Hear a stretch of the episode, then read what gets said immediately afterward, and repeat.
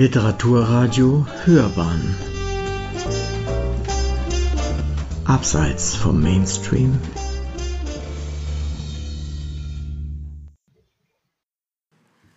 So, meine sehr verehrten Damen und Herren, liebe Mitglieder der Karl-May-Gesellschaft, liebe Gäste, ich darf Sie am Vorabend heute unserer offiziellen Eröffnungsfeier schon mal inoffiziell sehr herzlich in München willkommen heißen. Nach dem langen Stillstand können wir uns jetzt endlich wieder in Präsenz über unseren Autor austauschen, der sich ja in den vergangenen Wochen wieder einmal 110 Jahre nach seinem Tod als äußerst belebendes und belebtes Thema in den Medien, für alle mehr oder minder qualifizierten Medien erwiesen hat. Karl May, den Schöpfer Winnetous, Haji Halef Omars, Maraduri Mes und einer Welt, in der sein in der Realität kleingehaltenes Ich zu seiner eigentlichen Bestimmung fand. Über diesen noch lange nicht erschöpften Karl May äh, werden wir in den nächsten Tagen vieles zu hören bekommen. Wir werden Wissenschaftliches, Heiteres, Besinnliches und auch Kontroverses darüber zu sagen haben. Und wie zuletzt in Mainz eröffnen wir auch diesmal unseren Kongress mit äh, einem wissenschaftlichen Paukenschlag noch vor der eigentlichen Eröffnungsfeier, die morgen dann im Beisein des Generalkonsuls und der Presse und des Stadtrates und so weiter über die Bühne gehen soll. Es lag nahe für diesen Vorabend äh, einen Vertreter unserer Gastgeber und Organisationspartner von der Bayerischen Amerika-Akademie zu Wort kommen zu lassen. Und da das Amerika-Haus hier ja auf einem geschichtsträchtigen und bisschen auch geschichtsbelasteten Areal steht, schätzen wir uns besonders glücklich, dass wir als ersten Redner einen Historiker am Pult haben. Ich begrüße also nicht zum ersten Mal, aber zum ersten Mal sozusagen in den eigenen vier Wänden äh, Herrn Professor Dr. Volker Deppkat, der auch dem Vorstand der Bayerischen äh, Amerika-Akademie angehört. Als Sohn deutscher Eltern in Texas geboren, hat Volker Deppkat Geschichte, Englisch und Deutsch in Bonn und Göttingen studiert wo er mit einer preisgekrönten Dissertation zum Amerikabild in deutschen Zeitschriften promoviert wurde. Seine Habilitation in der neueren Geschichte thematisiert Lebenswenden und Zeitenwenden deutscher Politiker im 20. Jahrhundert. Nach Anstellungen in Greifswald und Berlin ist Volker Deppkat seit 2005 Professor für Amerikanistik an der Universität Regensburg, sodass wir einander in Präsenzsemestern durch zwei offene Türen von Schreibtisch zu Schreibtisch zuwinken können. Volker Deppkatz umfangreiche Bibliografie verzeichnet Monographien und Aufsätze zu historischen, politischen und kulturwissenschaftlichen Themen diesseits und jenseits des Atlantiks, aber auch zur Autobiografieforschung. Er ist der Verfasser einer Geschichte Nordamerikas, äh, nicht zuletzt auch einiger Aufsätze zu den Abenteuerwelten Karl Mays und seit kurzem auch ganz frisch erschienen Verfasser dieser Monographie über American Exceptionalism. Heute und an diesem Ort hier stellt Volker Deppkat zwischen Amerika-Haus und NS-Dokumentationszentrum Überlegungen an zu Karl May im Nationalsozialismus, angesichts der Tatsache, dass in den Medien eigentlich immer nur die Floskel vom Lieblingsschriftsteller des Führers wiedergekäut wird, wie ich glaube, ein sehr relevantes und für uns auch spannendes Thema. Wir sind jedenfalls gespannt. Volker, bitte sehr.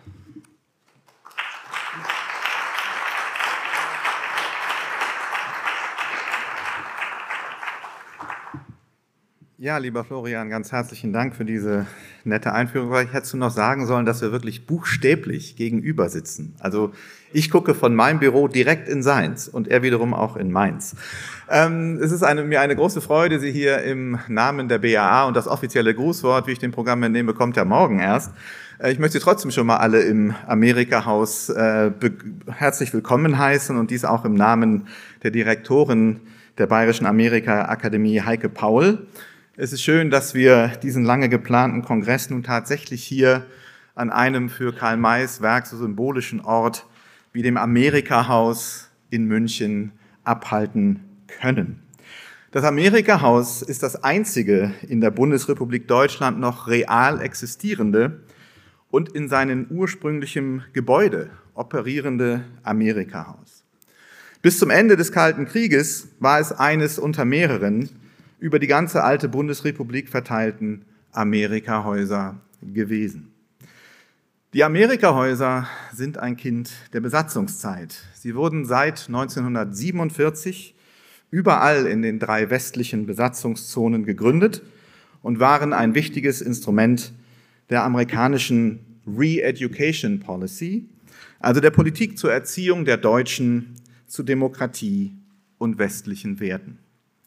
Durch sein vielfältiges Programm aus Vorträgen, Diskussionsveranstaltungen, Konzerten, Theater- und Filmvorführungen sollte den Deutschen in den Amerikahäusern demokratisches Gedankengut und ein positives Bild von Politik, Geschichte, Werten und Kultur der USA vermittelt werden. Das Kernstück eines jeden Amerika-Hauses war die Bibliothek mit angeschlossenem Lesesaal, der, die, der der allgemeinen Bevölkerung offen stand und in dem sie nach Jahren der nationalsozialistischen Herrschaft wieder mit moderner westlicher Literatur in Kontakt kamen. Insgesamt waren die Amerikahäuser im Nachkriegsdeutschland also amerikabezogene Informations- und Kulturzentren, die als ein Schaufenster in die USA und in den Westen fungierten.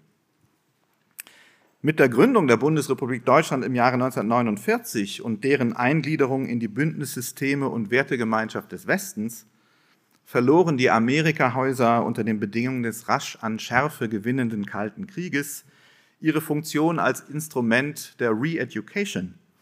Und sie wurden zu Einrichtungen der amerikanischen Kulturdiplomatie in der Bundesrepublik. Als solche entwickelten sie sich an ihrem jeweiligen Standort zu überaus populären Zentren des örtlichen Kulturlebens, in denen Amerika für die Deutschen buchstäblich erfahrbar wurde. Mit den Amerikahäusern ragte ein Stück große, weite Welt in die damals noch oft sehr provinziellen und etwas miefigen bundesrepublikanischen Lebenswelten hinein. Und viele meiner akademischen Lehrer, die in den 1960er Jahren sozialisiert wurden, kriegten selbst an der Wende zum 21. Jahrhundert immer noch ganz glänzende Augen, wenn sie davon sprachen, welche Rolle die Amerikahäuser in ihrem Leben und für die Ausbildung ihres wissenschaftlichen Interesses an den USA äh, gespielt haben. Viele von ihnen wurden Amerikanisten, weil sie als 20-Jährige regelmäßig Stammgast in den Amerikahäusern waren. Insgesamt also waren die Amerikahäuser während der Besatzungszeit und des Kalten Krieges Orte, an denen die Deutschen in der Begegnung mit Amerikanern und den ihnen eigenen Veranstaltungs-, Umgangs- und Kommunikationsformen Praktiken des demokratischen Meinungsaustausches einüben und sich selbst ihrer westlichen Identität vergewissern konnten. Damit sind die Amerikahäuser ein integraler Bestandteil der Liberalisierungs- und Demokratisierungsgeschichte der alten Bundesrepublik. Mit dem Ende des Kalten Krieges verlor Deutschland massiv an Bedeutung für die Kulturdiplomatie der USA, die ihre informations- und kulturpolitischen Energien fortan auf die neu entstehenden Demokratien im östlichen Europa konzentrierten und deshalb Mittel und Personal in die Länder jenseits des ehemaligen Eisernen Vorhangs verlagerten. Im Ergebnis zog sich Washington in den 1990er Jahren schrittweise aus der Finanzierung der Amerikahäuser in Deutschland zurück. Und für die allermeisten von ihnen bedeutete das das Ende. In Berlin, in Köln, in Frankfurt und anderswo blieben verwaiste Gebäude zurück, die dann teilweise neuen Verwendungen zugeführt wurden. In Nordrhein-Westfalen gibt es noch ein virtuelles Amerikahaus, aber es ist natürlich was anderes, ob man nun ein virtuelles Amerikahaus hat oder wirklich einen konkreten Ort an dem man sich äh, versammeln kann. Und so blieb das Amerikahaus in München in seinem ursprünglichen Gebäude und in seiner ursprünglichen Funktion als Ort des deutsch-amerikanischen Austausches erhalten. Das wurde möglich, weil der Freistaat Bayern die Finanzierung des Hauses komplett übernahm und auch die Programmgestaltung liegt seitdem ausschließlich in deutscher Hand. Und die BAA leistet unter dem Dach der Bayerischen Amerikahaus-Stiftung seit Jahrzehnten ihren Beitrag dazu, das Amerika-Haus München mit akademischem Inhalt zu bespielen. Meistens machen wir das alleine, manchmal auch in Kooperation mit anderen Einrichtungen und Organisationen, wie zum Beispiel jetzt in diesem Jahr mit der Karl-May-Gesellschaft. Eine weitere Spezifik des Amerika-Hauses München und Florian Schleburg hat schon auf den Ort angespielt, an dem wir uns hier befinden. Eine weitere Spezifik des Amerika-Hauses München liegt darin, dass es mitten ins Zentrum des ehemaligen nationalsozialistischen München hineingepflanzt worden ist. Schräg gegenüber von dem Theatersaal, in dem wir uns gerade befinden, stand das sogenannte Braune Haus, in dem seit 1931 das Hauptquartier der NSDAP residierte. Bei dem in vornehmster Wohnlage in der Maxvorstadt an der Ecke Arzesstraße, Brianna Straße gelegenen Gebäude handelte es sich um das ehemalige Palais Barlow.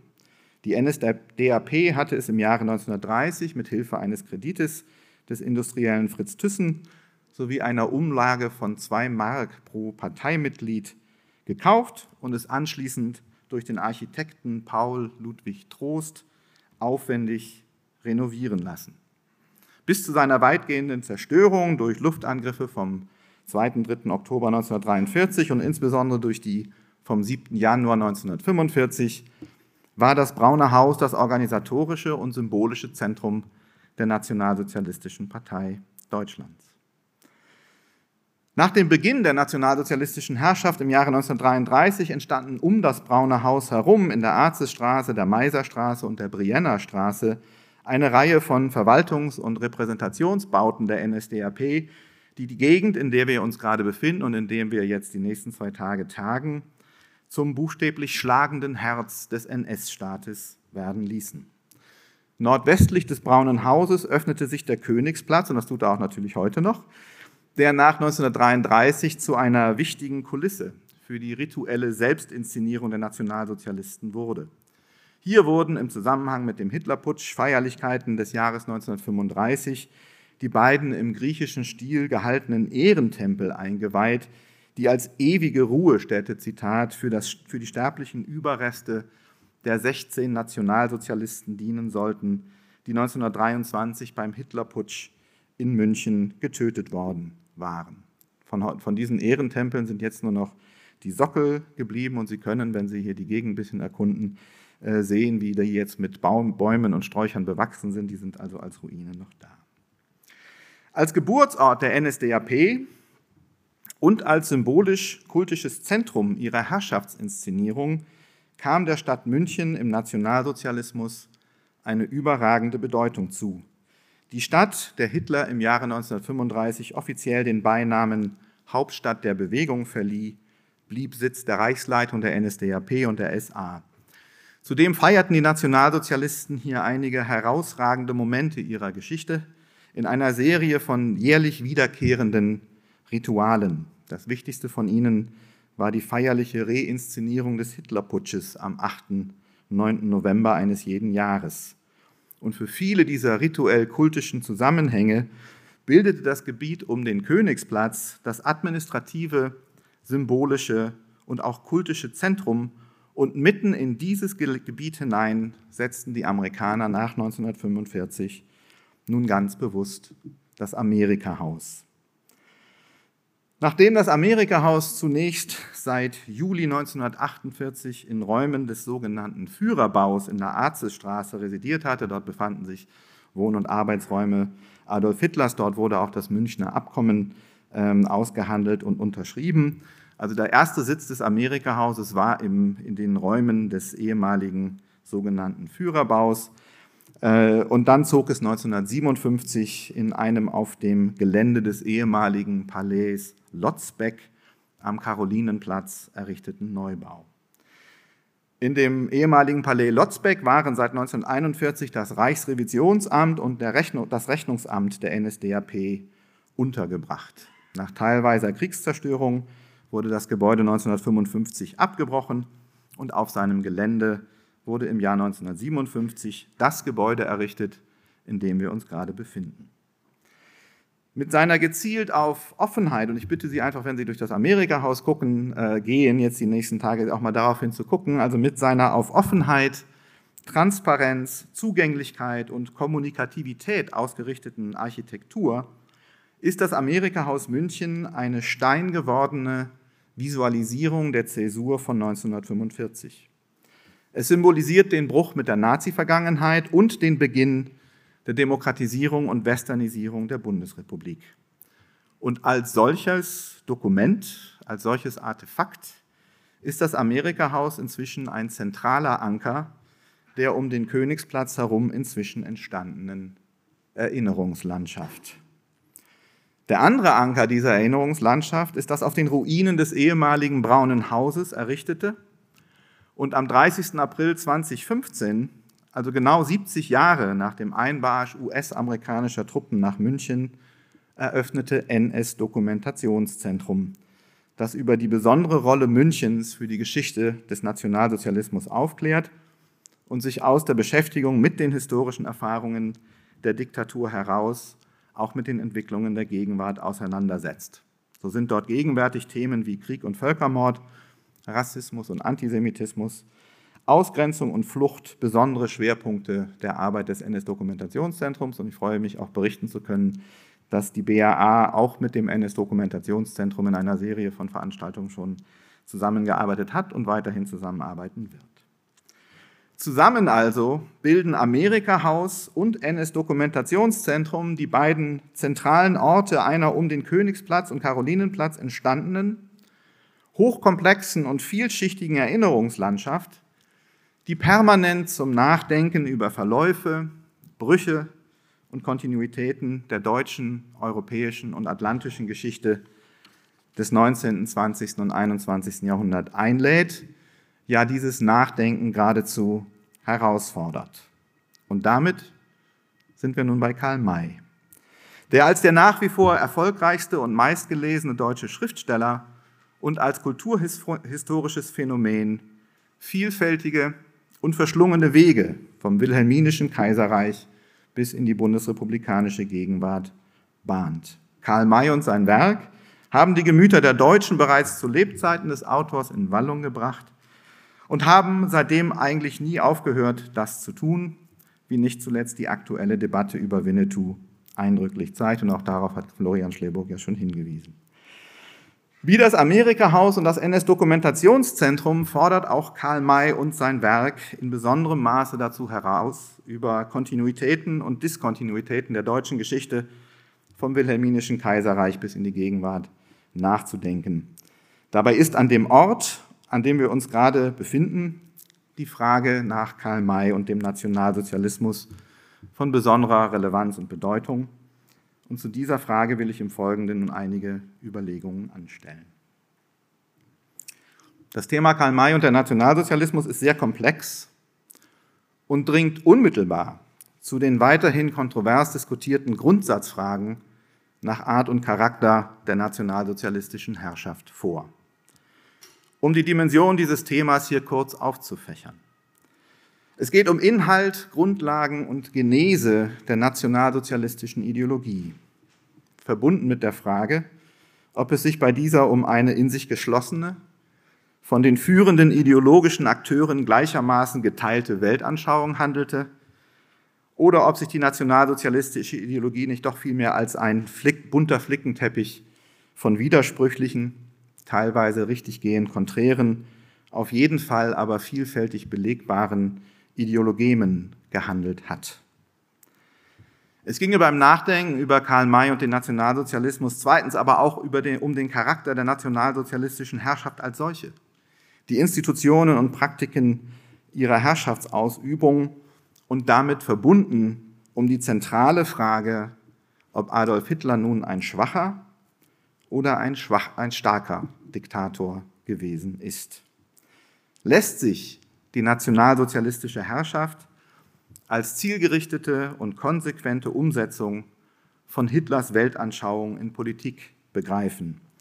Waren es die auf Umsetzung und Realisierung drängenden Ideen und Ideologien, die die Geschichte des nationalsozialistischen Deutschlands ermöglichten, prägten und vorantrieben, oder haben andere Faktoren eine höhere Erklärungskraft? War Hitler ein starker Diktator, der es vermochte, seinen politischen Willen und seine politischen Ziele unmittelbar umzusetzen? Oder ist Form und Vollzug nationalsozialistischer Herrschaft dann nicht vielmehr doch das Ergebnis einer chaotischen Konkurrenz von staatlichen Behörden und Parteiorganisationen, deren Zuständigkeitsgerangel zur kumulativen Radikalisierung eines zunehmend eigendynamisch agierenden Behörden- und Parteienapparates führte, der sich der Kontrolle durch den Diktator Adolf Hitler weitgehend entzog? Wäre dem so, wäre Hitler eigentlich ein schwacher Diktator gewesen. Schließlich ging es bei dem Großthema Karl May und der Nationalsozialismus auch um die Einstellungen, Mentalitäten, Erfahrungsräume, Identitätsvorstellungen und Handlungsdispositionen der Deutschen im nationalsozialistischen Deutschland. Diese trugen in ihrer überwiegenden Mehrheit die Herrschaft der Nationalsozialisten bis zum bitteren Ende mit.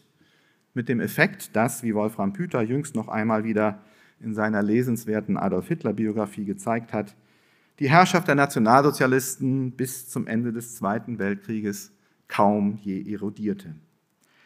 Für all diese Zusammenhänge müsste die Frage nach der Rolle und Bedeutung Karl Mays quellennah und problembewusst erforscht werden. Welche Rolle spielten Karl May und sein Werk für die Formierung und Ausgestaltung der NS-Ideologie? Welche Rolle spielten sie in der nationalsozialistischen Bildungs-, Schul- und Literaturpolitik? Wie gingen die miteinander konkurrierenden Behörden mit seinem Werk um? Gab es hier so etwas wie eine einheitliche Linie? Oder kann das schon oft beschriebene Behördenchaos des NS-Staates auch im Umgang mit Karl May zum Tragen? Wie wurden Karl May und sein Werk von der nationalsozialistischen Propaganda in Dienst genommen? Wurden sie überhaupt in den Dienst genommen? Und wenn ja, welcher Karl May wurde das? Schließlich, wie lasen die Deutschen unterm Nationalsozialismus das Werk von Karl May? In welchen erfahrungsgeschichtlichen Kontexten, kulturhistorischen Traditionen und mit welchen weltanschaulichen Dispositionen wurde Karl May zwischen 1933 und 1945 von welchen Deutschen wie gelesen und für die eigene Weltanschauung funktionalisiert? Während viele Deutsche im nationalsozialistischen Deutschland im Werk Karl Mays viele Anknüpfungspunkte für ein in Kampf, Heldentum und Aufopferungswillen ankerndes Weltbild finden konnten, das vielfältig anschlussfähig an die nationalsozialistische Ideologie und Herrschaft war, empfanden andere Karl Mays Werk als Gefahr für eben jene nationalsozialistischen Wertideen. Und ich verweise hier auf das Beispiel des Volksschullehrers Wilhelm Frohnemann, für den die Werke Karl Mays wegen ihres religiös bestimmten Pazifismus und ihrer in Frohnemanns Worten fanatischen Gegnerschaft zum Rassegedanken geradezu subversiv zersetzend waren, weshalb er sie verbieten lassen wollte. Wieder andere Deutsche und hier insbesondere Jugendliche schöpften aus dem Werk von Karl May ihre Inspiration für Opposition und Widerstand. Von Detlef Peukert wissen wir, zum Beispiel, dass sich die oppositionellen Edelweißpiraten in ihrem Kampf gegen das NS-Regime von Karl Mays Romanen und seinen Abenteuerwelten inspirieren ließen. Auf der höchsten Abstraktionsebene schließlich ist die Antwort auf die Frage nach Karl May und dem Nationalsozialismus schließlich auch eine Antwort auf die 100 Millionen Dollar Frage nach dem Ort, der Rolle und der Bedeutung von Literatur für das Leben und insbesondere das Handeln von Individuen und Gruppen in ihren lebensweltlichen Zusammenhängen. Handeln Menschen, wie sie handeln, weil sie einen bestimmten Roman, ein bestimmtes Pamphlet, ein bestimmtes Sachbuch gelesen haben, oder handeln sie, wie sie handeln, aus ganz anderen Gründen? Ist menschliches Handeln also als Umsetzung von Literatur in Praxis zu begreifen und wenn ja, in welchem Maße und wie wiese man sowas nach? Es ist natürlich klar, dass ich diese wichtigen und wuchtigen und fundamentalen Fragen in meinem kleinen Vortrag heute Abend nicht auch nur annähernd erschöpfend behandeln kann.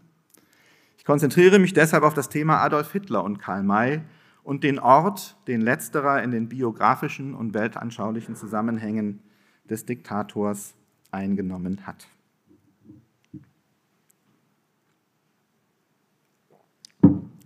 Diese thematische Einschränkung folgt nicht allein vortragspragmatischen Gründen, obwohl mir Florian Schlebock eingetrichtert hat, nicht länger als 40 Minuten zu reden.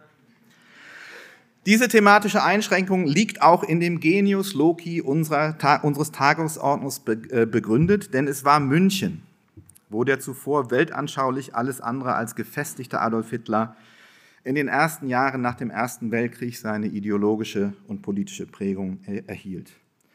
Ohne das spezifische politische und kulturelle Klima im München der Revolutionszeit und der ersten Jahre der Weimarer Republik ist Hitlers in Antisemitismus, Gewaltverherrlichung, Soldatentum, Militarismus, Krieg und extremem Nationalismus ankernde Weltanschauung nicht denkbar.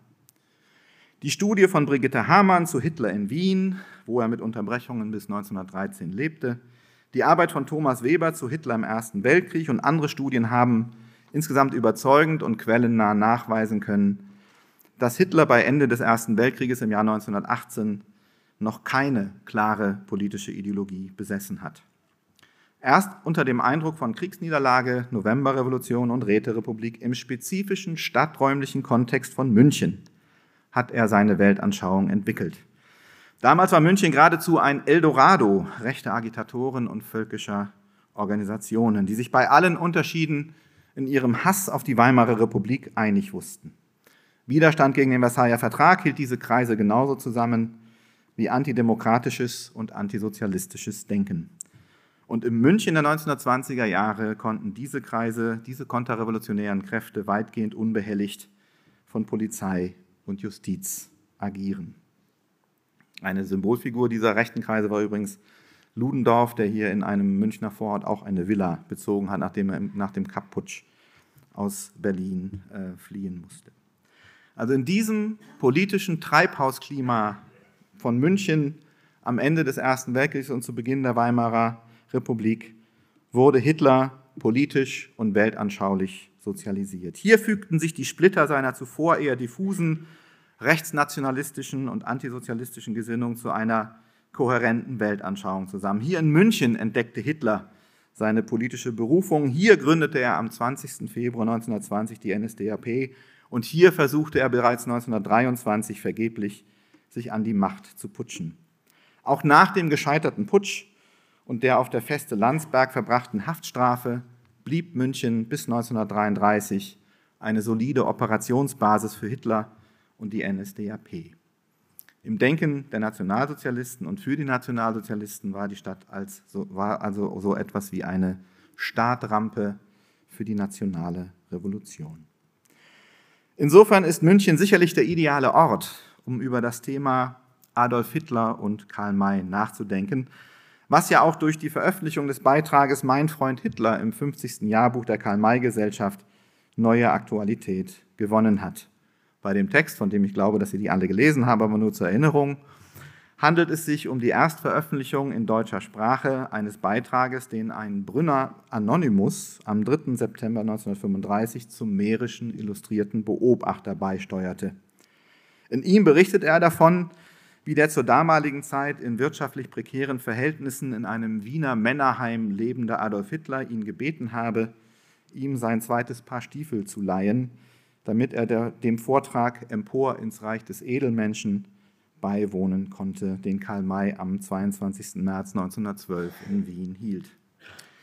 In diesem Zusammenhang habe Hitler May als einen, Zitat, prächtigen, vollendeten Mann gerühmt, der es wie kein anderer verstanden habe, die Länder und Menschen anderer Weltregionen wahrheitsgetreu abzubilden. Auch stünden Karl Mays Werke dem, Zitat, Geiste der Jugend sehr nahe, sagte der damals 23, 23-jährige Hitler demnach. Hitler habe, so der Brünner Anonymous weiter, Karl May enthusiastisch verehrt, ihn gegen alle Kritik verteidigt und dessen Tod am 30. März 1912, nur wenige Tage nach dem Wiener Vortrag, tief betroffen und ganz aufrichtig betrauert. Obwohl sich die Diskussion um den Brünner Anonymous weiterhin um dessen Zuverlässigkeit dreht, so kann doch kein Zweifel daran bestehen, dass Adolf Hitler sein Leben lang ein begeisterter Leser von Karl Mays Werken und insbesondere von dessen abenteuerlichen Reiseerzählungen gewesen ist. Von Hitler selbst wissen wir, dass durch die Wüste der erste Roman war, den er von Karl May gelesen hat. Doch bevorzugte er im weiteren Verlauf seines Lebens die in Nordamerika spielenden Abenteuer mit Winnetou und Old Shatterhand. Dabei war wohl der Schatz im Silbersee sein Lieblingsbuch. Die Quellen, die über Hitlers Karl-May-Begeisterung Auskunft geben, sind zahlreich, von ganz verschiedenen Personen verfasst. Und sie beziehen sich auf die verschiedenen Lebensphasen Hitlers, von seiner Jugend bis in die Zeit des Zweiten Weltkrieges hinein. Und während jede dieser Quellen ihre spezifischen Probleme haben mag, so fügen sich die vielen Nachrichten doch zu einem in sich stimmigen Gesamtbild. Wie Millionen andere Deutsche, die zwischen etwa 1880 und 1965 geboren wurden, war auch Adolf Hitler obwohl er in Österreich geboren wurde, sein Leben lang ein Fan von Karl May.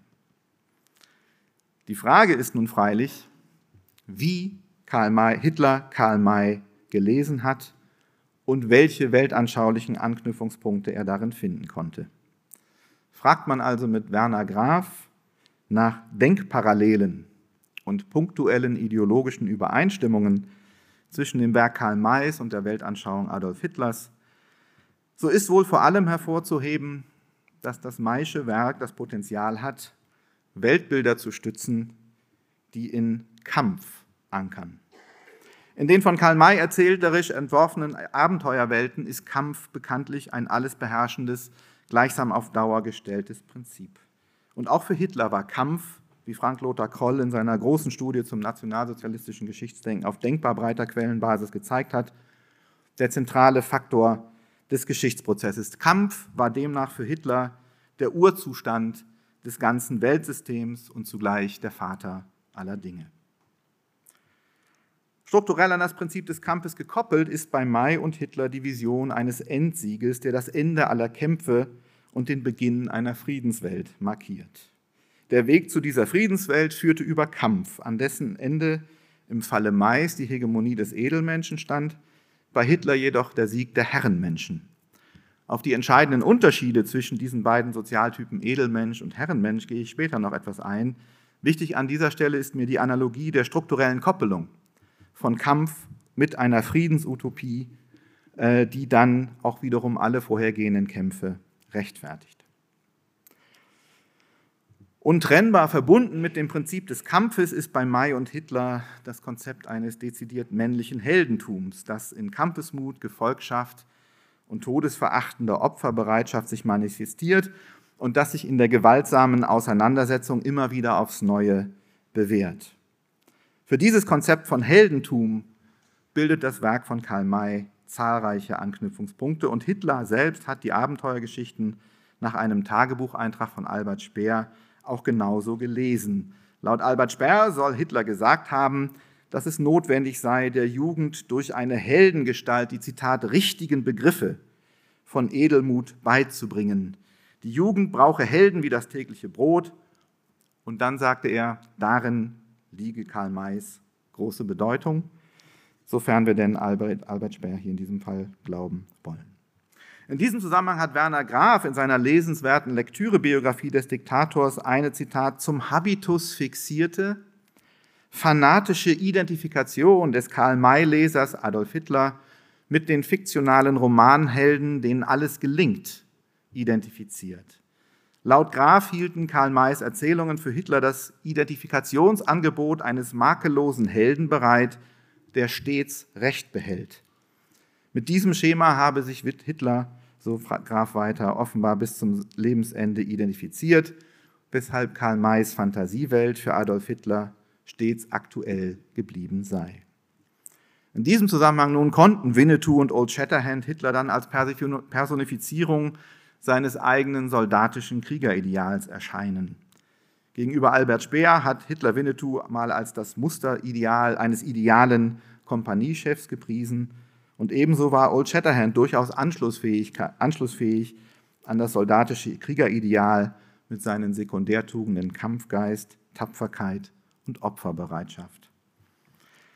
Im Zusammenhang mit Kampf, Krieg und Sieg ist sicherlich auch der Waffenkult und die Idee von Wunderwaffen wie sie sich im Werk von Karl May in Henry-Stutzen, Silberbüchse und Bärentöter manifestieren, in diesem Maß, in diesem Zusammenhang anschlussfähig an Hitlersche Vorstellungswelten gewesen. Man denke nur an die von der Nazi-Propaganda als Wunderwaffe gepriesene V2-Raketen, die Werner von Braun in Peenemünde entwickelte und erprobte, was übrigens gar nicht so weit weg ist von Greifswald.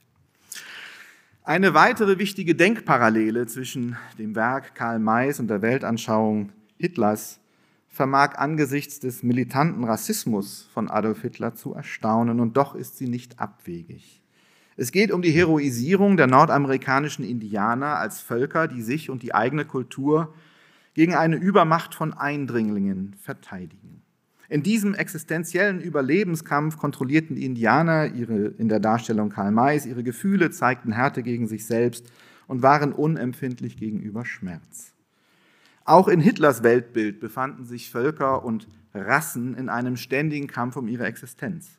So sah Hitler die arische Rasse, auch das hat Frank Lothar Koll äh, überzeugend gezeigt, äh, in einem Existenzkampf verwickelt, den sie nur durch die Verteidigung und Eroberung von Lebensraum würden gewinnen können. Zwar lag dieser Lebensraum für die Deutschen in Hitlers Sicht im Osten, dennoch liegt der Schluss nahe, dass er in dem von May geschilderten heroischen Existenzkampf der nordamerikanischen Indianer eine Folie für den Daseinskampf der als arische Rasse imaginierten Deutschen entdeckte.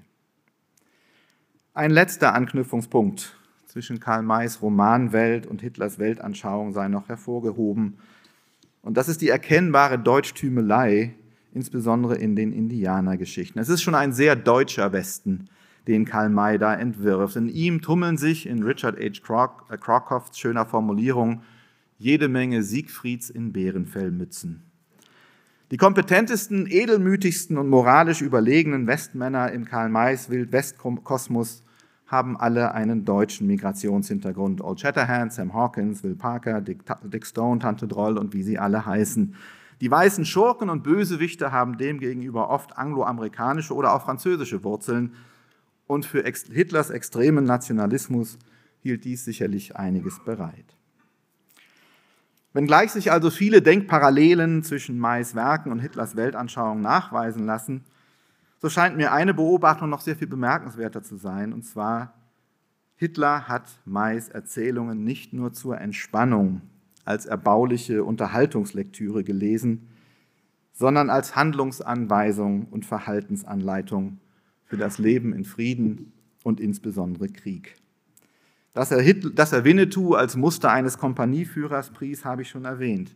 Von Wolfram Püter wissen wir, dass Hitler sich als Feldherr im Zusammenhang mit der Einnahme des belgischen Forts Eben Emael am 10. Mai 1940 durch die Abenteuergeschichten Karl Mays zu einer kriegslistigen Überrumpelungstaktik inspirieren ließ, die von den Generälen im Stab, im, äh, im Stab des Oberkommando des Heeres als unkonventionell und mehr oder weniger verstiegen abgetan wurde. Als die Festung durch den Einsatz von Luftlandetruppen, die in geräuschlosen Segelfliegern auf der Kuppel des Forts landeten, in spektakulär kurzer Zeit eingenommen wurde, meinte Hitler, dass es der militärischen Elite an Fantasie fehle. Und dann sagte er wohl, Zitat, diese Generale sind zu korrekt, sie wurzeln in überhöhten Begriffen. Ihnen fallen keine Listen ein, sie hätten mehr Karl May lesen sollen. Und in den Tagebüchern Albert Speers steht zu lesen, dass Karl May, Zitat, Hitler als Beweis für alles Mögliche diente. So insbesondere dafür, dass es nicht notwendig sei, die Wüste zu kennen, um Truppen auf dem afrikanischen Schauplatz zu dirigieren.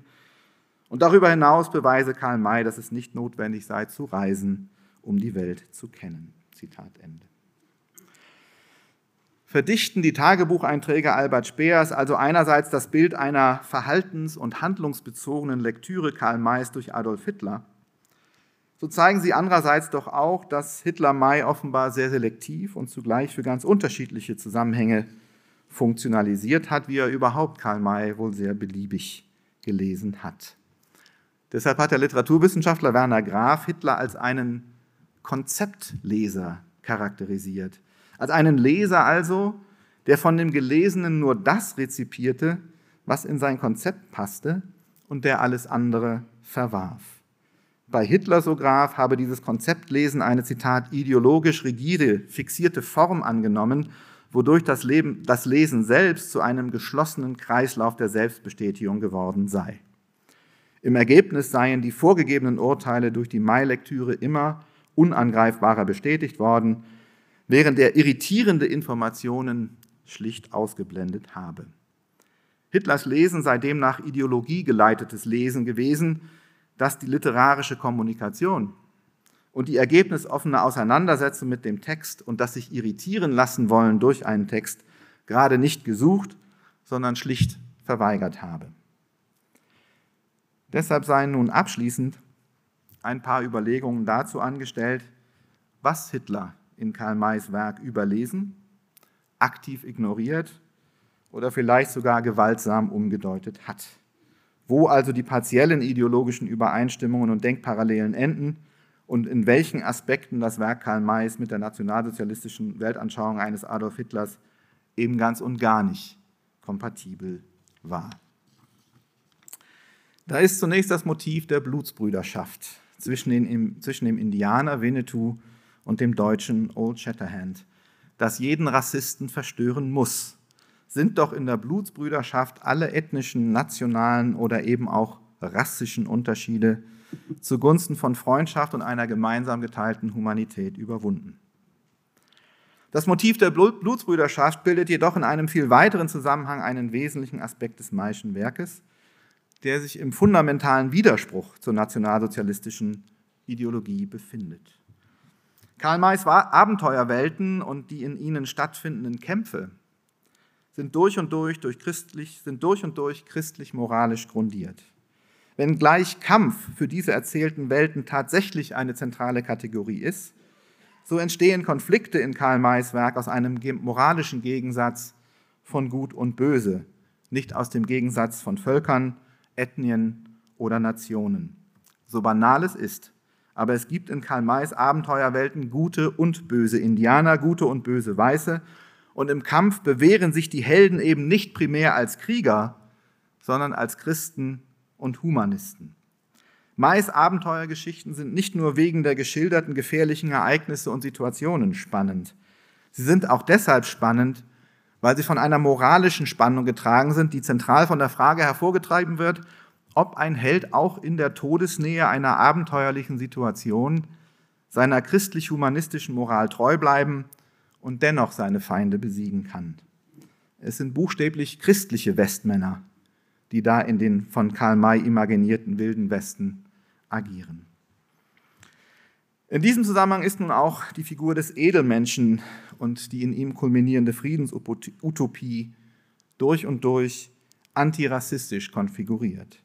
Das Ideal des Edelmenschen beschreibt einen sittlich-christlich vervollkommneten Menschen, der Ich-Sucht und Gewaltbereitschaft überwunden hat und aktiv den Frieden sucht. Der Maische Edelmensch ist damit kein Herrenmensch im Sinne Adolf Hitlers und der rassistischen Ideologie des Nationalsozialismus, auch wenn Hitler selbst seinen Herrenmenschenwahn teilweise in Kategorien des Edelmenschen reflektiert hat.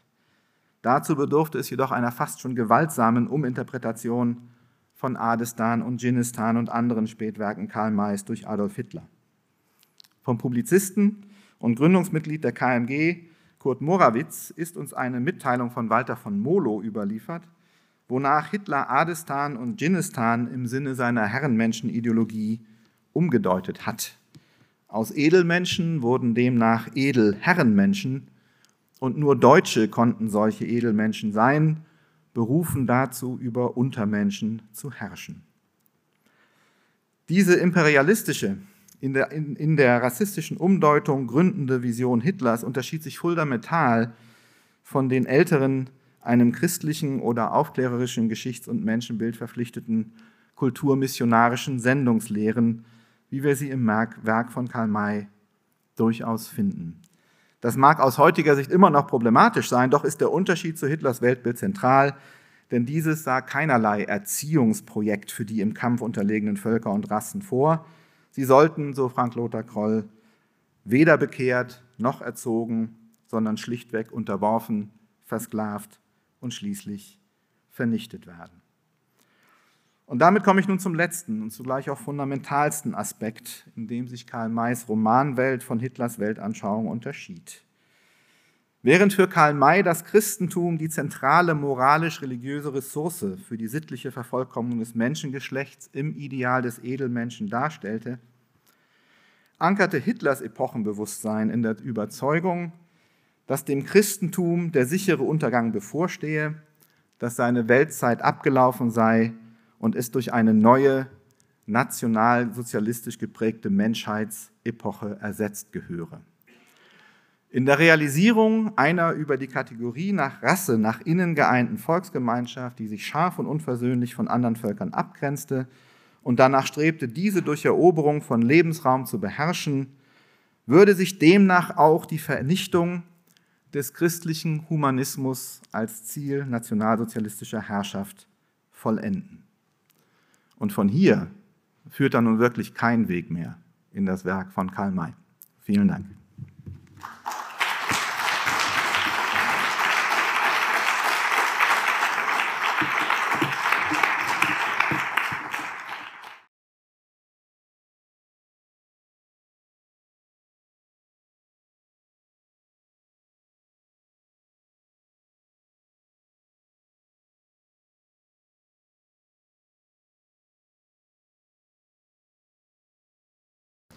Okay, wir hätten auch ein Mikrofon im Saal. Also wenn irgendjemand gerne eine Frage an den Referenten richten möchte oder eine ergänzende Bemerkung an den Mann bringen, dann wäre das an dieser Stelle kein Problem.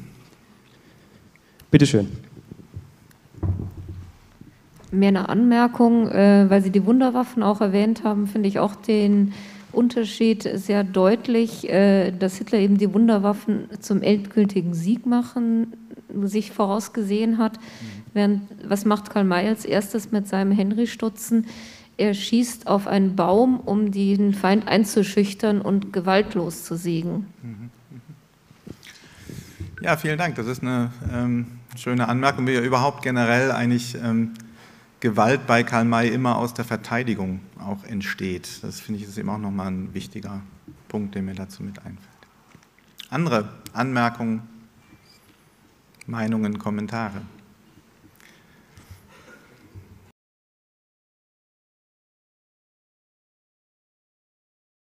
Eine Anmerkung, äh, weil Sie die Wunderwaffen auch erwähnt haben, finde ich auch den Unterschied sehr deutlich, äh, dass Hitler eben die Wunderwaffen zum endgültigen Sieg machen, sich vorausgesehen hat. Mhm. Während, was macht Karl May als erstes mit seinem Henry-Stutzen? Er schießt auf einen Baum, um den Feind einzuschüchtern und gewaltlos zu siegen. Mhm. Ja, vielen Dank. Das ist eine ähm, schöne Anmerkung, wie ja überhaupt generell eigentlich ähm, Gewalt bei Karl May immer aus der Verteidigung auch entsteht. Das finde ich ist eben auch nochmal ein wichtiger Punkt, der mir dazu mit einfällt. Wenn aus dem Saal nichts kommt, Volker, würde ich gerne eine Frage stellen. Du hast Identifikationsangebote erwähnt, die Hitler in Mays Werken fand. Gibt es nicht auch ein Identifikationsangebot in der Biografie Karl Mays? Also Karl May wurde ja vermarktet nach den schwierigen Jahren seiner, ja, den letzten Lebensjahren als ein Individuum, das aus der Gosse, aus dem Elend sich emporgearbeitet hat. Das ist ja auch sein eigenes Narrativ in seiner Autobiografie gewesen, als Autodidakt vor allem, ja, der als, ja, Karl May hat Self-Made Man äh, sich bewährt hat und eigentlich auf alle Institutionen verzichtet oder sich quer zu den Institutionen unbeirrt emporgearbeitet hat zu seiner Bestimmung. Ist das nicht auch eine Parallele zu dem Mann aus dem Männerwohnheim, äh, der nicht auf Fachleute hört, seine Generäle auflaufen lässt und sagt, ich weiß es besser, äh, ich habe das alles gelesen? Ja, das ist eine spannende Frage. Also inwiefern bietet das Leben Karl Mays als Biografie auch noch praktisch eine Identifikationsformel? Eine weitergehende Frage wäre auch, inwiefern Hitler auch von Karl May als Erzähler in, seinem, in seinen eigenen Werken, in seinen propagandistischen Auftritten ähm, profitiert hat oder inwiefern er auch in der, in der Art des Erzählens äh, dann bei Karl May Anknüpfungspunkte ähm, findet oder gefunden hat. Das Problem ist eben nur, dass Hitler sehr wenig private Dokumente hinterlassen hat. Und dann sind wir sofort im Bereich von äh, Geschichts-, also psychologischer Geschichts-, äh, Geschichts-, wie heißt das, Psychologie, Psychobiography, diese ganzen Dinge. Und da verlassen wir dann eben äh, wirklich den Raum von, von Quellen- und Evidenzbasiertheit. Also da kann man dann alles Mögliche reingeheimnissen. Wir wissen von Hitler eben auch nur sehr indirekt, wie er Karl May äh, gelesen hat, was wir, im, wir wissen das über, über, über Speer, wir wissen das durch Journalisten, aber es gibt sehr wenig Selbstaussagen äh, von Hitler und ähm, Wolfram Püter hat in seiner Biografie auch gezeigt, wie Hitler sich selber auch dann mit, mit fortlaufender Herrschaft eigentlich immer weiter zurückzieht und überhaupt nicht mehr spricht an irgendeinem Punkt. Ähm, sodass wir da sofort dann im Bereich von Psychohistorie sind. Äh, und bei Psychohistorie angesichts dieser schwierigen Quellenlage kommt man dann auch sehr schnell ins Hineingeheimnissen äh, rein. Ähm, und das, was ich hier erzählt habe, selber beruht eben, wie gesagt, schon auf sehr indirekten Aussagen von anderen. Das muss man dann so zusammenstücken. Äh, und so gar nicht äh, Werner Grafs ähm, Literatur, Lektüre-Biografie von Hitler gelesen habe, aber bei irgendeinem Punkt wird es dann wild. Ja? Also dann, dann wird es wirklich wild. Ähm, und äh, das ist aber generell das Problem von Psychohistorie. denn uns fehlen dafür einfach die Quellen. Und in diesem Maße fehlen uns besonders nochmal die Quellen. Eine Anmerkung vielleicht dazu. Hitler stammt ja eigentlich gar nicht aus ärmlichen Verhältnissen. Das war ja nur ein Bild, was er nach außen dargestellt hat. Er kommt ja eigentlich aus einem sehr bürgerlichen Milieu. Sein Vater war Zollbeamter, sogar des gehobenen Dienstes, was ja damals eine besonders hohe Position war. Ja, ja, also diese ganze Idee von Selbstentwurf Äh, Selbstentwurf als Politiker, Selbstentwurf als Diktator, Selbstentwurf auch als Leser. Äh, also wie er dann sich auch als Leser inszeniert hat, wie er sich als Feldherr inszeniert hat. Ähm, also das führt wirklich auch zu Grundfragen der nationalsozialistischen Herrschaft. Äh, diese ganze Selbstinszenierung, Selbstimagination, das sich hineinschreiben in gewisse Vorstellungsmuster. Ähm, also da sind wir, glaube ich, auf einer Seite. Ich wollte gerade sagen, es ist ja auch ein ganz wesentliches Kennzeichen der nationalsozialistischen Herrschaft, sich als Performance eigentlich darzustellen. Diese histrionische Komponente. Ja, ja. Und die haben wir ja bei Karl May, das, da kennen wir Forschungsarbeiten in den Texten, geradezu manisch. Die, die Helden sind nicht nur überlegen, sie setzen ihre Überlegenheit in theatralischer Weise, in, in äh, dramaturgischen Coups in Szene. Ja. Das ist etwas, was psychobiografisch vielleicht äh, auf Hitler genauso attraktiv gewirkt hat, wie es auf viele Normalmenschen mhm. äh, ja, bindend an Karl May wirken kann. Ja, und ich meine gerade eben diese Performativität, äh, Visualität, Bildlichkeit, ähm, das ist wirklich ein zentrales Element von nationalsozialistischer Herrschaft. Nationalsozialistischer Herrschaft äh, auch verbunden eben mit der Entdeckung dieser neuen Medien, Film und Fotografie. Also ich finde es immer herzzerreißend zu sehen, wie die Revolutionäre, die Novemberrevolutionäre von 1918, äh, Friedrich Ebert und Co., immer noch im gesprochenen Wort ähm, und im Diskurs äh, praktisch äh, die republikanische Tugend entdeckten, äh, während, während Hitler und die Nationalsozialisten von Anfang an eigentlich nur noch auf Licht und Geräusch und, und Marsch und, und Inszenierung von Masse und so äh, abgesetzt, ha abgestellt haben. Und ich fand es, war erschüttert zu lesen, dass es also in den Anfangsjahren der Weimarer Republik äh, in, in der Reichskanzlei ähm, noch nicht mal einen Fotografen gab. Ja? Also herzzerreißend zu, lesen, zu sehen, wie die ganzen sozialistischen Revolutionäre da seitenweise Marx und so weiter gelesen und diskutiert und so weiter. Also diese Idee von der Republik als Kultur des Wortes.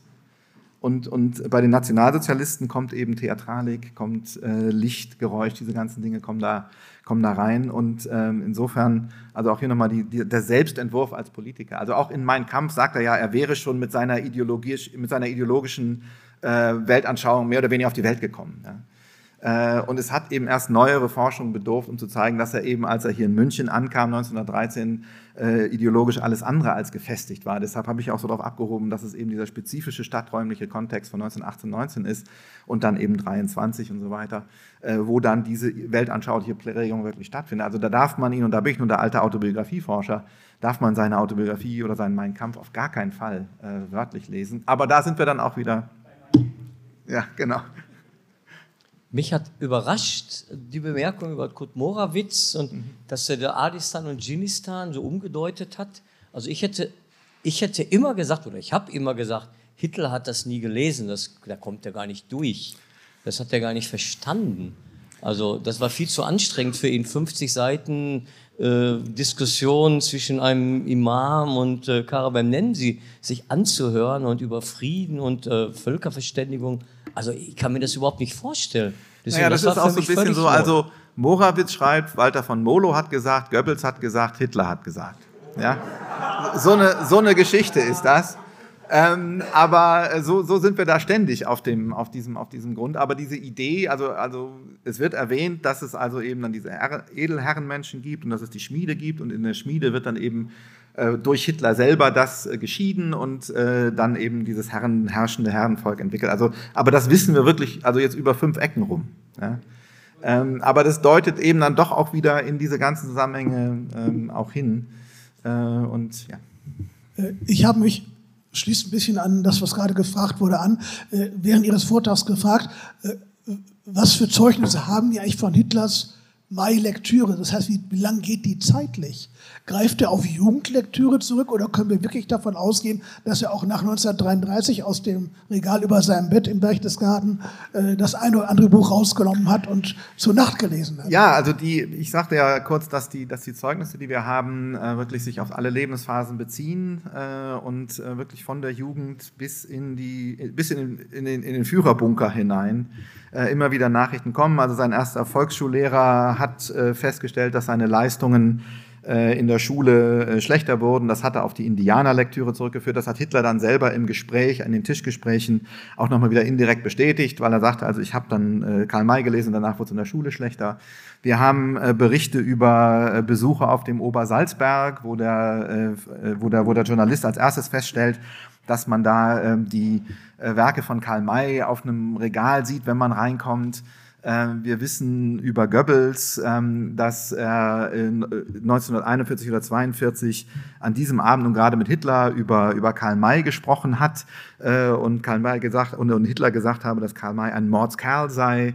Äh, wir haben die Monologe im Führerhauptquartier, wir haben die Tischgespräche und immer wieder findet man dort Verweise auf, ähm, auf Karl May, aber immer in dieser indirekt gebrochenen Form. Aber das, also deshalb eben der Punkt, dass ähm, jede einzelne dieser Quellen mag problematisch sein, aber in der Gesamtheit fügt sich das dann doch zu einem Bild zusammen. Entschuldigung, das passt, glaube ich, dazu. Äh, ich glaube, dass bei der Rede Karl Mays Adolf Hitler nicht anwesend war. Das ist ja auch nicht sicher. Ja, ich meine, das ist ja die Diskussion um den Brünner Anonymous, ähm, ob, äh, ob das eine zuverlässige äh, Geschichte ist. Ähm, und da ist, ich meine, Helmut Schmidt glaube ich, dass das eine Legende ist, wenn ich das richtig verstanden habe. Ähm, ähm, und äh, wieso meinen Sie das denn? Also ich, ich fand jetzt, ich habe diesen Text jetzt ganz gelesen, ich fand den äh, plausibel in seinen Details korrekt, ähm, nachvollziehbar. Das ist so das, auf was wir als Historiker immer gucken, wenn wir den Quellenwert einer Quelle äh, bewerten. Man konnte ihn jetzt in, in Gänze lesen, äh, dank auch der Übersetzung von, von Florian Schleburg. Aber insofern würde ich gerne mal von denjenigen hören, die glauben, dass es nicht äh, stattgefunden hat, äh, warum sie das denn glauben. Dazu haben wir ja im Jahrbuch tatsächlich auch äh, zumindest Erwägungen angestellt. Ne? Es gibt ja von Ralf Gerke dann den Vorspann. Äh, wir haben im äh, Vorwort des Jahrbuches so ein bisschen gesammelt, was da dafür und dagegen spräche. Also es ganz von der Hand zu weisen, glaube ich, äh, ist unmöglich. Natürlich werden wir es auch nicht beweisen können. Es ist sehr interessant, dass in diesem Bericht ein, ein falscher Ort erwähnt ist. Ja? Äh, und wir müssen uns eigentlich fragen, wenn das eine Fälschung sein sollte, dann hätte der anonyme Berichterstatter sozusagen absichtlich eine falsche Fährte legen müssen. Äh, es ist wesentlich wahrscheinlicher, dass er sich einfach nicht genau erinnert hat. Übrigens gibt es eine Parallele. Hitler hat mit geliehenem Geld eine Oper von Richard Strauss, eine Premiere von Richard Strauss, ich weiß jetzt nicht, ob Salome oder Elektra war, besucht. Also, dass er sich etwas ausleiht und dann einen Kunstgenuss damit verschafft, ob es nun Schuhe oder Geld sind, das scheint tatsächlich ein gewisses Motiv für ihn gewesen zu sein. Gibt es noch Fragen im Saal? Bitte schön. Sie haben am Anfang, äh, äh, als Sie angerissen haben, wie viele äh, Bereiche, Forschungsbereiche es gäbe zwischen Karl May und äh, Hitler, auch erwähnt eben die Schulpolitik und äh, Sie haben dann nachher erwähnt, dass ja äh, Hitler sich äh, fehlidentifiziert hat mit dem Überlebenskampf ähm, äh, der Indianer. Äh, erste Frage, wie wurden denn offiziell die Indianer einsortiert auf der Rasseskala der Nazis? Und zweite Frage, wurden Indian Indianistik, Indianersprachen denn auf Wunsch des Führers in die deutschen Universitäten aufgenommen, weil nach dem Krieg ähm, ist es ja immer noch mau, ziemlich mau, mhm. meines Wissens. Ähm, also äh, zu Indianern und so kann eigentlich Frank Usbeck, der ja morgen sprechen wird, noch viel kompetenter Auskunft geben als äh, ich. Mein Eindruck von der nationalsozialistischen ähm, Literaturpolitik äh, in Bezug auf Karl May ist, dass es äh, sehr, sehr uneinheitlich äh, war und dass es da keine klare Linie gab. Auf den offiziellen Lektüreempfehlungen für die Schulen stand er nicht drauf. Ähm, da hatte man so Werke wie ähm, Stäuben, die Tecumseh-Geschichten und andere ähm, Indianergeschichten, die sehr viel mehr auf der Linie der nationalsozialistischen Ideologie waren. Goebbels selber hat einiges dazu getan, um gerade so Werke wie Adestan und Dschinnistan äh, verbieten zu lassen. Ähm, und äh, Hitler ließ das aber eben wohl dann nur in Teilen zu. Äh, wobei eben auch wohl klar ist, dass Goebbels Adestan und Dschinnistan in seinen Implikationen viel besser verstanden hat als Adolf Hitler, scheint es so zu sein. Ähm, aber nun war Goebbels ja leider auch äh, Germanist. Ähm, insofern ist das äh, ein Problem. Also mein Eindruck ist, dass es ähm, äh, in der Schulpolitik, und das mag mit dem Behördenchaos zusammenhängen, ähm, eine ziemliche uneinheitliche Linie gab dass aber die offiziellen Indianerbücher und vor allen Dingen eben diese Tecumseh-Geschichten ähm, äh, und, und, und Stäuben selber hat äh, wohl gesagt, dass er Karl May total kitschig findet und das sei lauter Humanitätsduselei und so könnte man die Indianer gar nicht darstellen. Weshalb er also dann Tecumseh selber eher als so ein äh, Offizier im Ersten Weltkrieg dann dargestellt hat. Ähm, und dann gibt es aber immer wieder auch äh, also äh, Fälle, wo dann ein, ein Jahrestag von Karl May begangen wird, der Geburtstag wird gefeiert. Ähm, dann kommt also auch doch noch wieder ein bisschen, ein bisschen positive Sachen dazu. Aber mein Eindruck ist, dass Hitler mit seiner Karl-May-Begeisterung im Kreis der nationalsozialistischen Eliten äh, und vor allen Dingen auch der anderen Ideologen, also Arthur Rosenberg und äh, Alfred Rosenberg und ähm, Goebbels und, und, und Himmler ziemlich alleine stand. Ähm, also ich glaube, das war keine gemein geteilte ähm, äh, Indianer- und Karl-May-Begeisterung in dem Zusammenhang. Und zu der anderen Frage, da weiß ich schlicht nichts zu. Also mit den Indianersprachen, wie das gemacht wurde. Ähm, ja, ich, ich schließe dann gleich an, nach, ja. nach, nachdem du äh, da verwiesen hast. Das ist Frank Usbeck übrigens. Der Verweis auf das Behördenchaos ist eigentlich schon ein, ein, ein guter, ein guter Hinweis. Ähm, es gibt bei den Institutionen, die im Nationalsozialismus dafür gesorgt haben, welche Bücher verboten, also entschieden haben, welche Bücher verboten werden und auch diskutiert haben, was ist gute im nationalsozialistischen Sinne gute Jugendliteratur, gibt es einige Texte, die, äh, also besonders einer, der ausdrücklich sagt, Schluss mit der weichlichen, farbigen Schwärmerei, äh, wo direkt auch gesagt wird, Indianerliteratur ist nicht gut, wir brauchen äh, deutsche Helden für deutsche Kinder. Und es ist dann gerade Erhard Wittek, der sagt, wir brauchen eigentlich nicht in jedem Buch SA-Stiefel, die irgendwie aller paar Seiten aufmarschieren, genau wie Goebbels ja auch gesagt hat, er will nicht ständig SA-Stiefel durch einen Film laufen sehen. Äh, und Wittek hat dann gesagt, es reicht eigentlich, wenn ein Autor den Nationalsozialismus im Herzen trägt, dann wird schon äh, automatisch die richtige, äh, die, die richtige Geschichte draus werden. Äh, man kann also irgendwie sagen, dass die Nationalsozialisten, wenn es um Bücher und damit auch indirekt um Schulpolitik geht, äh, sich die Pragmatiker durchgesetzt haben, weil sie gesehen haben, die Indianerbegeisterung ist ohnehin so weit verbreitet, dass es einen wahnsinnigen Verfolgungsaufwand bedeuten würde, sie abzuschaffen. Also nutzen wir sie aus und erklären die Indianer zu Helden. Und das sieht man dann, wie du gesagt hast, ganz deutlich äh, bei den Stäubengeschichten. Äh, und ich äh, werde dann morgen noch, äh, noch ein paar weitere Beispiele bringen, wie jetzt sich Rassismus dann da gezielt erklären lässt. Und natürlich, das hattest du auch schon angesprochen, der Verweis auf Kampf ist einfach extrem wichtig. Damit lässt sich dann Führerkult und die Hinwendung der Jugend zu Militarismus einfach wunderbar erklären und auch steuern. Für heute, für diese Einführung, Volker, ganz herzlichen Dank. Es war ein spannender Vortrag. Einen schönen Abend. Bis dann.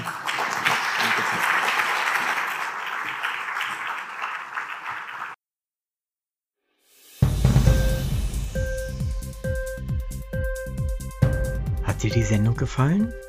Literatur pur, ja, das sind wir. Natürlich auch als Podcast. Hier kannst du unsere Podcasts hören. Anchor, Spotify, Apple Podcasts, iTunes, Google Podcasts, radio.de und viele andere mehr.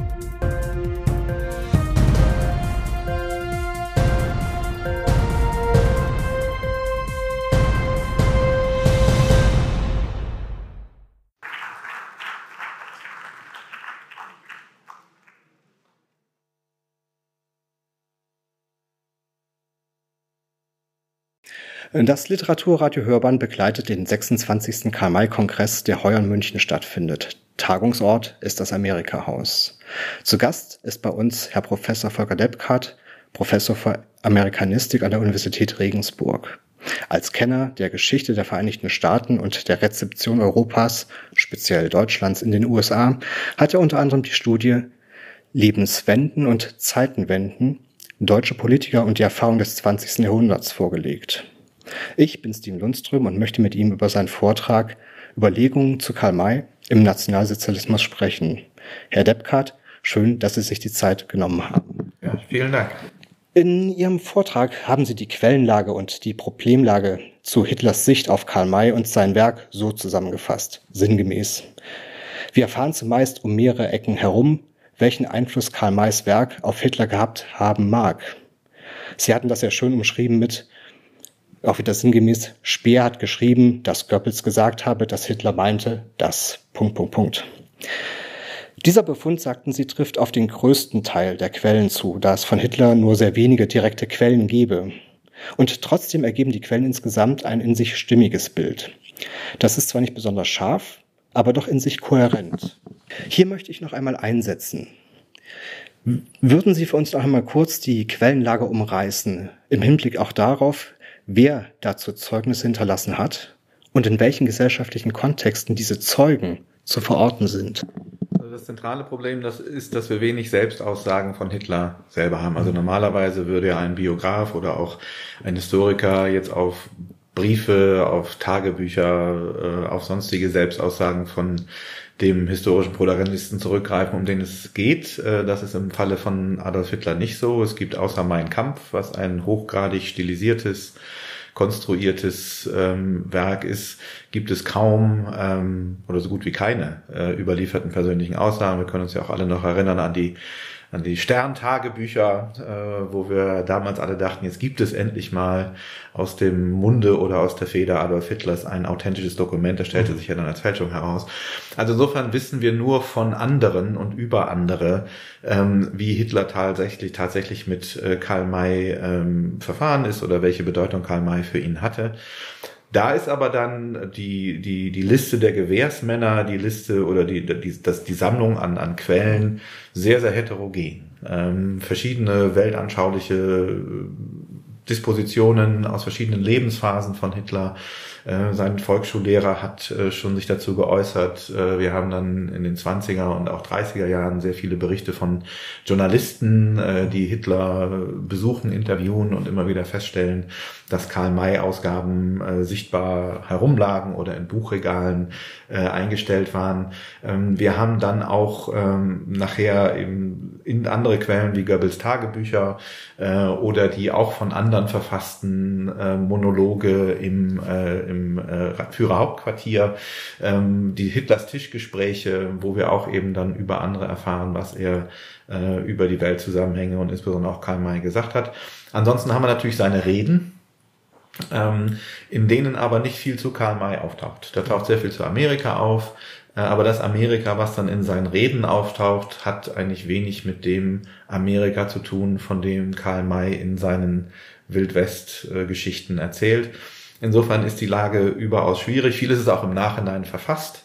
Also mit Jahren Abstand, äh, der berühmte Brünner Anonymous, ähm, der eben, von dem wir wissen, dass, äh, oder der berichtet, dass Hitler angeblich im Jahre 1912 beim letzten Vortrag von Karl May äh, in Wien äh, empor ins Reich des Edelmenschen äh, anwesend war, was dann die interessante Konstellation nach sich gezogen hätte oder wenn das stimmt, dann wären eben die Pazifistin Bertner von Suttner äh, und Karl May äh, und Adolf Hitler an diesem einen Abend in Wien zusammen in einem und demselben Raum ähm, gewesen.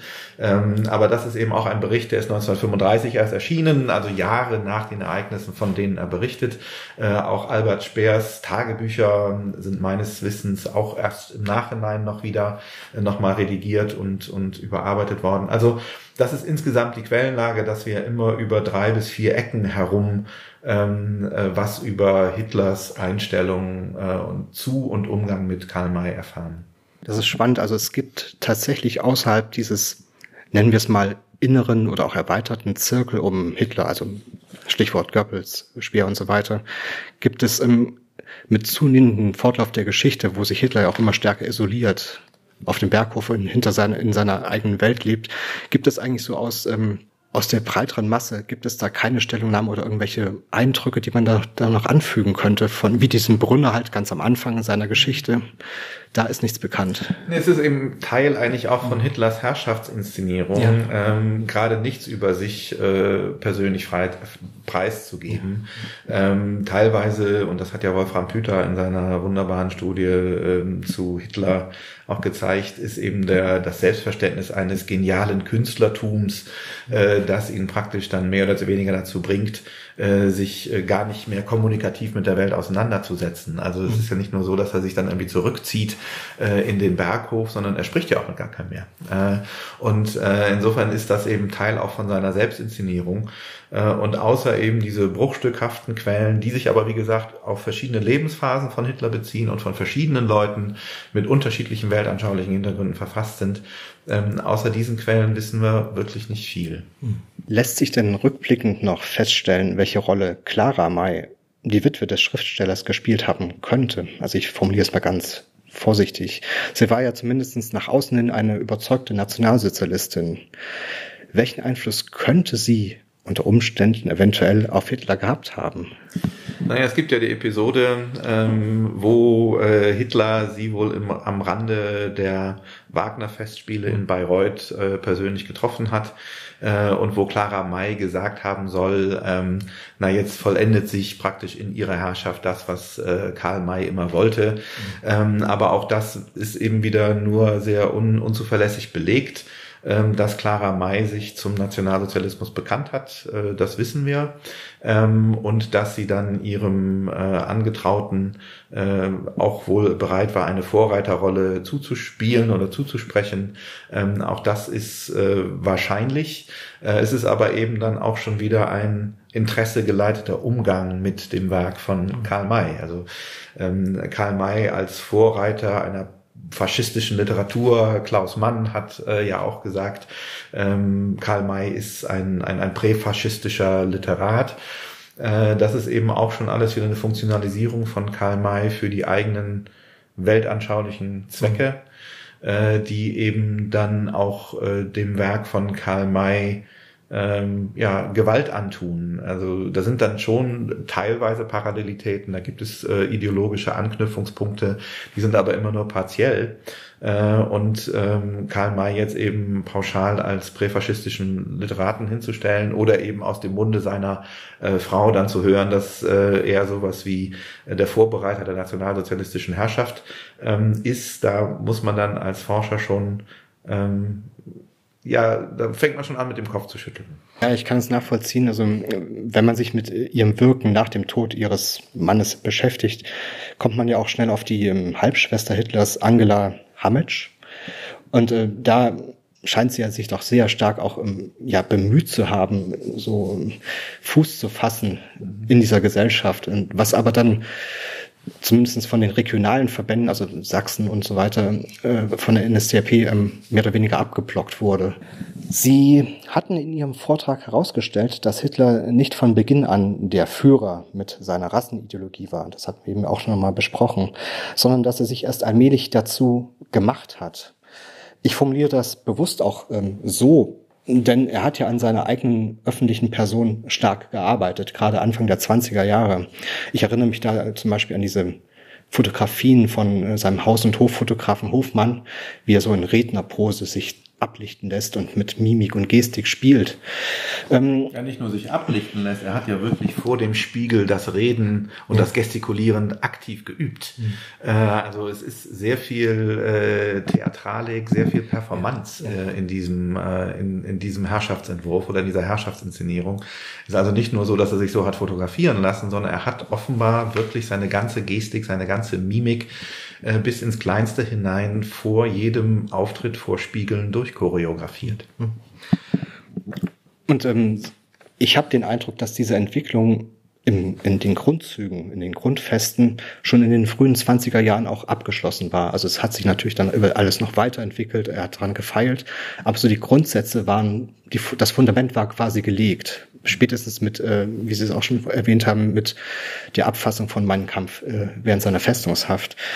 Ähm, wenn man sich nun mal anschaut, ähm, was bis dahin passiert ist, also so wichtige Wegmarken auf dem Weg, dorthin, die hat Hitler eigentlich schon sehr, sehr früh genommen, schon vor den 20er Jahren, äh, gerade in seiner Wiener Zeit, vor Beginn des Ersten Weltkrieges. Die Wirkung von Dr. Karl Renner, dem Bürgermeister von Wien in dieser Zeit, ist ja offensichtlich und ist auch belegt. Ähm, Renner war ausdrücklicher und überzeugter Antisemit und ähm, das durchaus auch bis zur letzten Konsequenz. Dann wären da zum Beispiel auch die Erfahrungen als Soldat im Weltkrieg und vor allem auch die Niederlage des Deutschen Kaiserreichs, die Hitler radikalisiert haben werden. Und nicht zuletzt ähm, ist ja auch interessant, ähm, er war noch bis in das Jahr 1919 hinein Angehöriger der Armee. Also er wurde nicht demobilisiert wie die meisten anderen und ähm, hatte ja den Auftrag, sozusagen die rechte Szene in München zu beobachten und ist dann quasi auch so Stück für Stück, weil er auch ein guter Redner war, da hineingekommen. Also ich will nicht sagen, unbewusst hineingerutscht, das war schon geplant, aber es ist schon so der Weg, den er genommen hat. Und wenn man sich noch diese Wegmarken nochmal vor Augen führt, drängt sich mir zumindest die Frage auf, wie stark war denn nun der Einfluss von Karl May auf Hitler tatsächlich im Zusammenhang mit dieser Entwicklung, die er genommen hat? Hm, Hitler mag ja Karl May als Schriftsteller begeistert ähm, ja gesehen haben, gelesen haben. Aber hm, und es gibt dann die Punkte, die hatten Sie auch erwähnt, der Kampf zwischen Gut und Böse oder der starke und opferbereite Held. Ähm, aber ähm, angesichts dieser Wegmarken Dr. Karl Renner, Niederlage, Dolchstoßlegende, wirkt die äh, Wegmarke Karl May vielleicht ein bisschen blass. Äh, welche Bedeutung hat der Schriftsteller in der inneren Landkarte Hitlers? Ja, ich meine, um das jetzt wirklich äh, erschöpfend äh, beantworten zu können, müsste man eigentlich sehr viel mehr persönliche Quellen von ja. ihm haben. Ähm, mein Eindruck ist aber, dass äh, Hitler äh, in seiner Jugend Karl May verschlungen hat. Äh, dass das eine Jugendlektüre ist, die Zeit seines Lebens, wie er bei so vielen, äh, mit ihm gegangen ist und mit ihm ähm, äh, geblieben ist, ähm, dass er aber, und dass es natürlich auch gewisse ideologische Versatzstücke gibt, äh, und das habe ich ja gestern in meinem Vortrag auch versucht zu erklären, äh, wo er durchaus anschlussfähig an äh, Karl May ist. Aber ich glaube, die zentralen Punkte der, der, der nationalsozialistischen Ideologie oder seiner äh, persönlichen Weltanschauung kommen dann doch ähm, durch, durch andere Texte, durch andere Lektüren zustande. Also wir wissen, dass er eben gerade das ganze, ganze antisemitische Schrifttum äh, in sich aufgesogen hat und wirklich gelesen hat. Es gibt die Literatur des soldatischen Nationalismus, äh, in, gerade eben dann auch in der, in der Weimarer Zeit.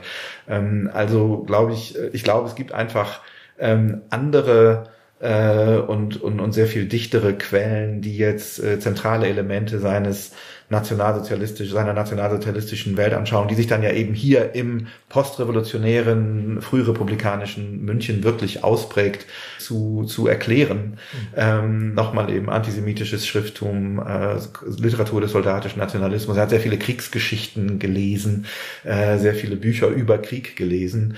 Ähm, und in diesem ganzen Kosmos, Lektüre Kosmos ist Karl May eben ein Teil und auch sicherlich kein unbedeutender Teil, zumal er eben Karl May ja auch wirklich im Hinblick auf Handlungsoptionen gelesen hat. Es war ja nicht nur Unterhaltungslektüre. Es war jetzt nicht nur erbauliche Feierabendlektüre nach, am Ende eines langen Tages als politischer Agitator, sondern er hat ja Karl May äh, Karl Mays Romanwelt äh, auch als Handlungsanleitung für die für die reale Welt be, be, be, begriffen. Also insofern würde ich jetzt äh, nicht sagen, dass Karl May überhaupt keine Rolle gespielt hat. Er ist sehr selektiv gelesen worden, auch das habe ich ja in meinem Vortrag gezeigt.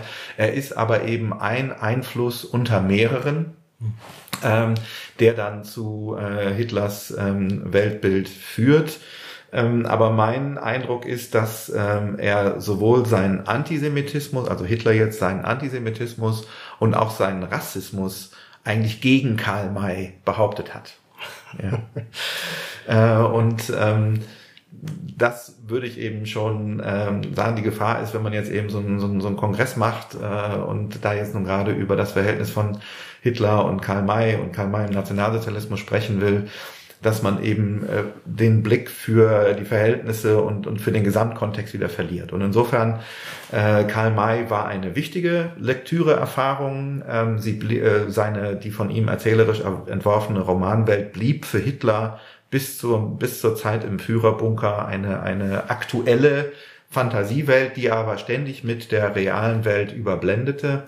Äh, aber äh, die ganze nationalsozialistische Ideologie jetzt auf Karl May äh, zurückzuführen, äh, ist sicherlich ähm, eine, eine Vereinseitigung des Blicks. Zumal man ja auch wissen muss, dass äh, Hitler von den führenden nationalsozialistischen Eliten äh, betrachtet mit seiner Karl-May-Begeisterung ziemlich alleine stand. Äh, also Goebbels ähm, hätte am liebsten alles verboten ähm, und äh, Heinrich Himmler war so sehr mit der Bärenfellromantik der alten Germanen beschäftigt, ähm, also man muss da eben sich auch wirklich von einem blockhaften Verständnis des Nationalsozialismus und seiner Ideologie befreien. Und gerade eben äh, Frank-Lothar Kroll hat eben in der wunderbaren Studie Geschichtsdenken und Utopie, äh, also Geschichtsdenken im Nationalsozialismus, auch gezeigt, wie äh, wie unterschiedlich und teilweise eben auch völlig gegensätzlich ähm, da im, im Lager der nationalsozialistischen Ideologen äh, eigentlich ähm, auch argumentiert worden ist. Also es war keine in sich geschlossene Ideologie, äh, aber für Hitler und sein Weltbild, ohne den der Nationalsozialismus und das nationalsozialistische Deutschland eigentlich ja nicht verständlich ist, für Hitler war Karl May eine Lektüreerfahrung, aber eben sehr selektiv äh, und nach Belieben funktionalisierbar und auch unter unter völliger äh, ja, Ausblendung äh, derjenigen Elemente, die nicht in sein Weltbild passten. Professor Dr. Deppkart, ich danke Ihnen für Ihre Zeit und dass Sie noch einmal äh, Ihren Vortrag, den Sie gestern gehalten haben, für unsere Hörerinnen noch einmal in den Kontext gesetzt haben und noch nachgeschärft haben. Vielen lieben Dank. Ja, ich danke auch Ihnen.